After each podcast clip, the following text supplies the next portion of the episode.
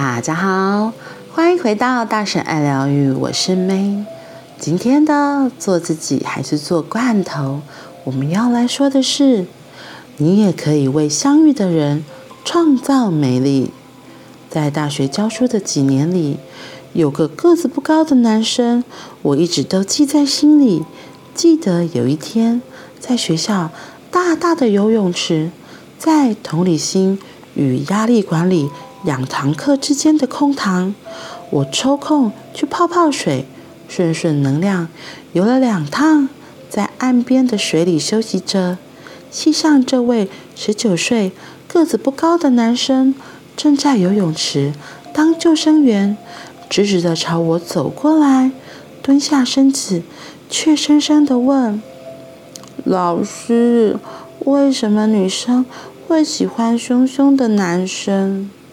我心里猜，这个温和的孩子愿意听女生的心事，但是心仪的女生却喜欢别人。而在他感情受挫、心情不好的时候，会跟这个善良的男孩诉苦。于是我没有回答他的那个问题，而直接解答了他心里最可能的疑惑。看着他，我认真。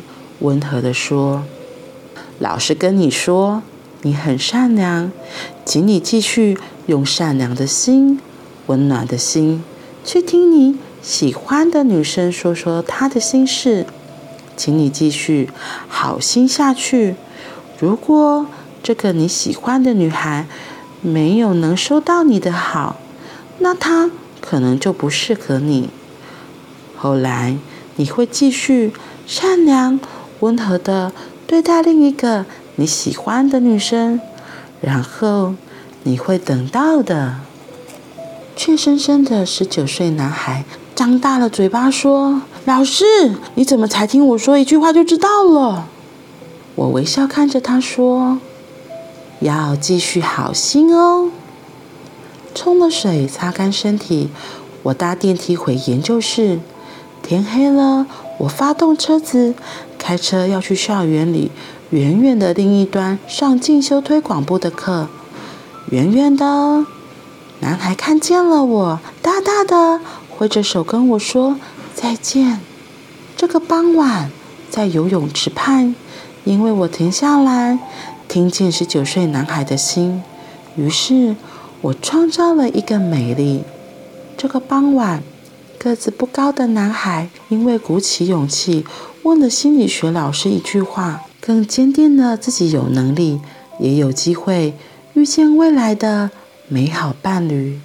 几年前，当一岁的小女儿经历人生第一次发烧、第一次吃药，太太抱着小女儿要喂药，小女儿哇哇叫，大力扭动着身体说：“不要吃药，不要吃药。”大女儿从客厅。走了过来，牵起了妹妹的手，说：“毛毛，你要吃药，吃完药，姐姐帮你拍拍手哦。”神奇的是，毛毛竟然就乖乖安静吃药了。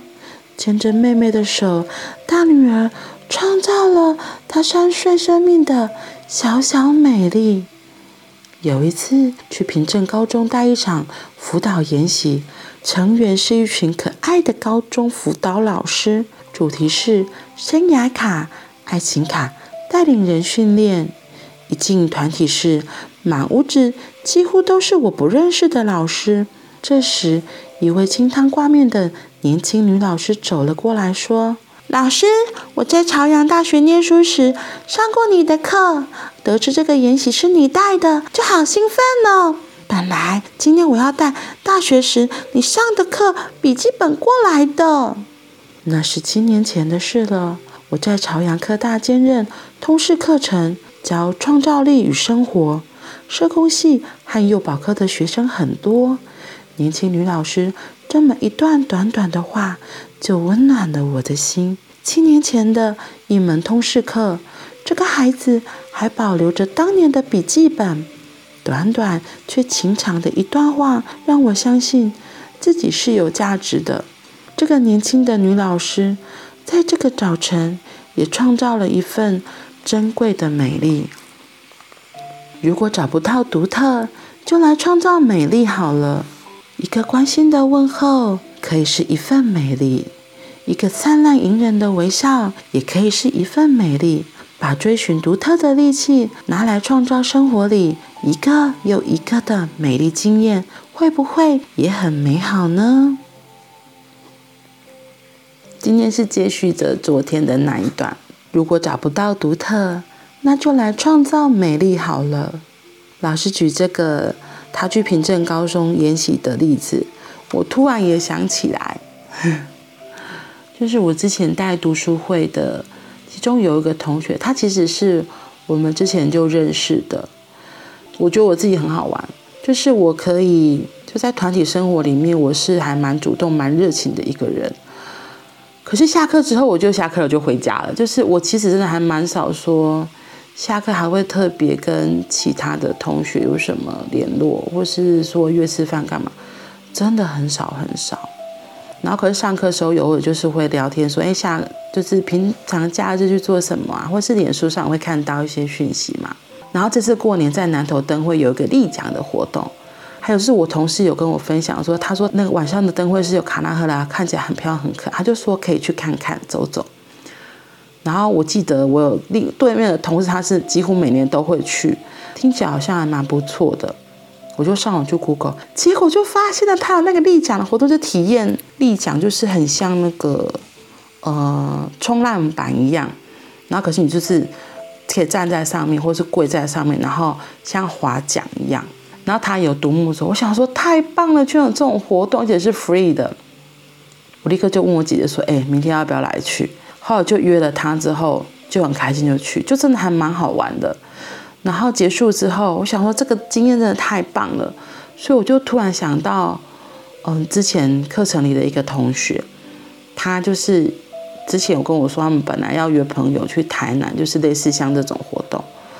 然后我就跟他讲说，哎，有这个活动，而且是不用钱的，而且我才刚去完，真的很好玩，你要不要去？我就看到那个同学是，就是他就很感动，说，哎，我居然记得这件事情，对。所以这也可以算是一个创造美丽的一个经验吧，嗯，但是就是延续，也是延续昨天的，每个人其实都渴望被记得，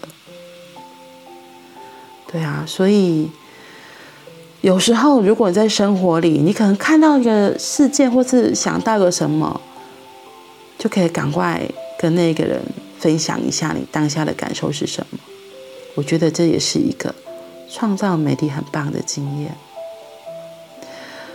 嗯，好啦，那我们今天就到这里喽，我们明天见，拜拜。